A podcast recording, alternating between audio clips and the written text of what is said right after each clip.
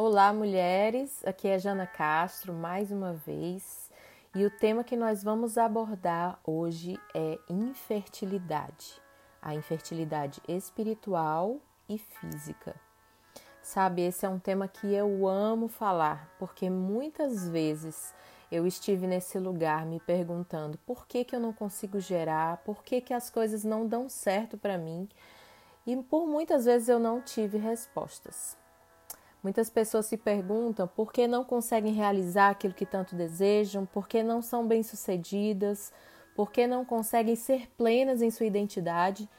Devido às minhas grandes crises para descobrir a minha identidade e meu propósito, eu entendi que muitas vezes a nossa vida está estéril, pois existe algo dentro de nós que precisa ser transformado. Existem feridas que precisam ser saradas, existem traumas que precisam ser vencidos, relacionamentos que precisam ser restaurados. Nós não estamos preparados para assumir um propósito. Se não estivermos plenos na nossa identidade, assim como uma mulher é estéril e existem órgãos que não estão funcionando bem para que ela possa gerar, nós não poderemos gerar aquilo que Deus deseja para nossas vidas porque nós vamos ficar estéreis em nossos propósitos. Provérbios 30, do 15 ao 16 diz: Há três coisas que nunca se satisfazem, ou melhor, quatro que nunca dizem é suficiente: a sepultura, o ventre estéril, o deserto sedento e o fogo abrasador. Sabe, muitas vezes nós pensamos que estamos já preparadas para receber algo. Pode ser um cargo, uma carreira ou até um filho, mas só Deus tem a visão do todo e sabe o tempo certo de todas as coisas. Existe um versículo na Bíblia que diz que a posse antecipada de uma herança, no final, ela não será abençoada. Muitas vezes eu me achei preparada para gerar, preparada para assumir um cargo e, na verdade, vi o quanto Deus me poupou de cair em erros ainda maiores. No caso da nossa filha, eu entendi que Deus fechou o meu ventre, pois Deus queria me entregar não somente uma filha, mas um propósito de vida. Com a chegada da Cleo, e nos próximos áudios eu vou falar um pouco mais sobre isso, chegou também o nosso propósito de despertar pessoas para uma causa. Provavelmente, se eu tivesse gerado no período em que eu planejei, dificilmente nós teríamos adotado a Cleo. Existe uma área infértil na sua vida emocional ou na sua vida espiritual? Eu quero te contar a história de duas parteiras. O nome delas era Cifrá e Poá, que significa brilho e justiça. Todas nós conhecemos a história de Moisés, não é? Ele nasceu num tempo de crise, onde havia um decreto do rei do Egito para matar todos os meninos que nascessem, porque o povo estava ficando muito forte. E aquele rei queria enfraquecer o povo.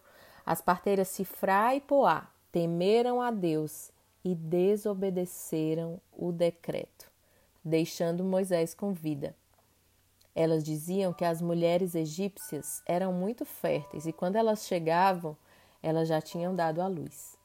O que eu quero falar para você hoje é que talvez você seja como essas parteiras. Você está sendo impedida de gerar e, mesmo assim, está ajudando várias pessoas a dar à luz. Quem sabe Deus não está construindo um lindo testemunho para você contar mais adiante? Das nossas crises nasce um propósito. Aquelas mulheres sonhavam em ter filhos e estavam impedidas mas Deus fez com que elas gerassem no devido tempo. As parteiras temiam a Deus e por isso ele foi bom para elas e fez com que tivessem as suas próprias famílias, e o povo de Israel aumentou e se tornou muito forte. Será que nós temos temido a Deus? Você sabia que temor não é medo? Deus não é um ditador aguardando a oportunidade certa para nos punir. Temer a Deus é ter respeito. Temor é odiar o mal ou afastar-se do mal, é não desonrá-lo, mas amá-lo de todo o nosso coração. Se não tememos a Deus, não levaremos o pecado a sério, e nós sabemos que as consequências do pecado são muito graves. A Bíblia diz que temer a Deus é o princípio da sabedoria. Se realmente tememos a Deus, isso nos levará a um profundo relacionamento de intimidade com Ele. Você lembra o nome das parteiras? Cifrá e Poá, justiça e brilho. O sol da justiça virá sobre a sua vida, trazendo cura em suas asas. Isso está lá em Malaquias 4, versículo 2, que diz: Mas para vós, os que temeis o meu nome, nascerá o sol da justiça, trazendo cura nas suas asas, e vós saireis saltando de alegria como bezerros soltos no curral. Uau! Que palavra forte!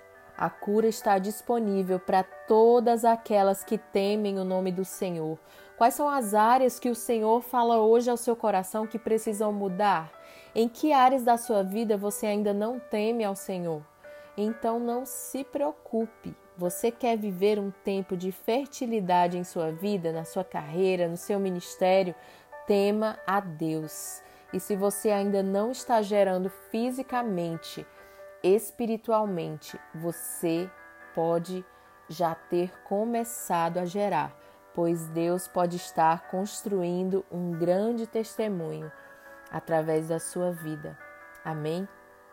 Que Deus te abençoe.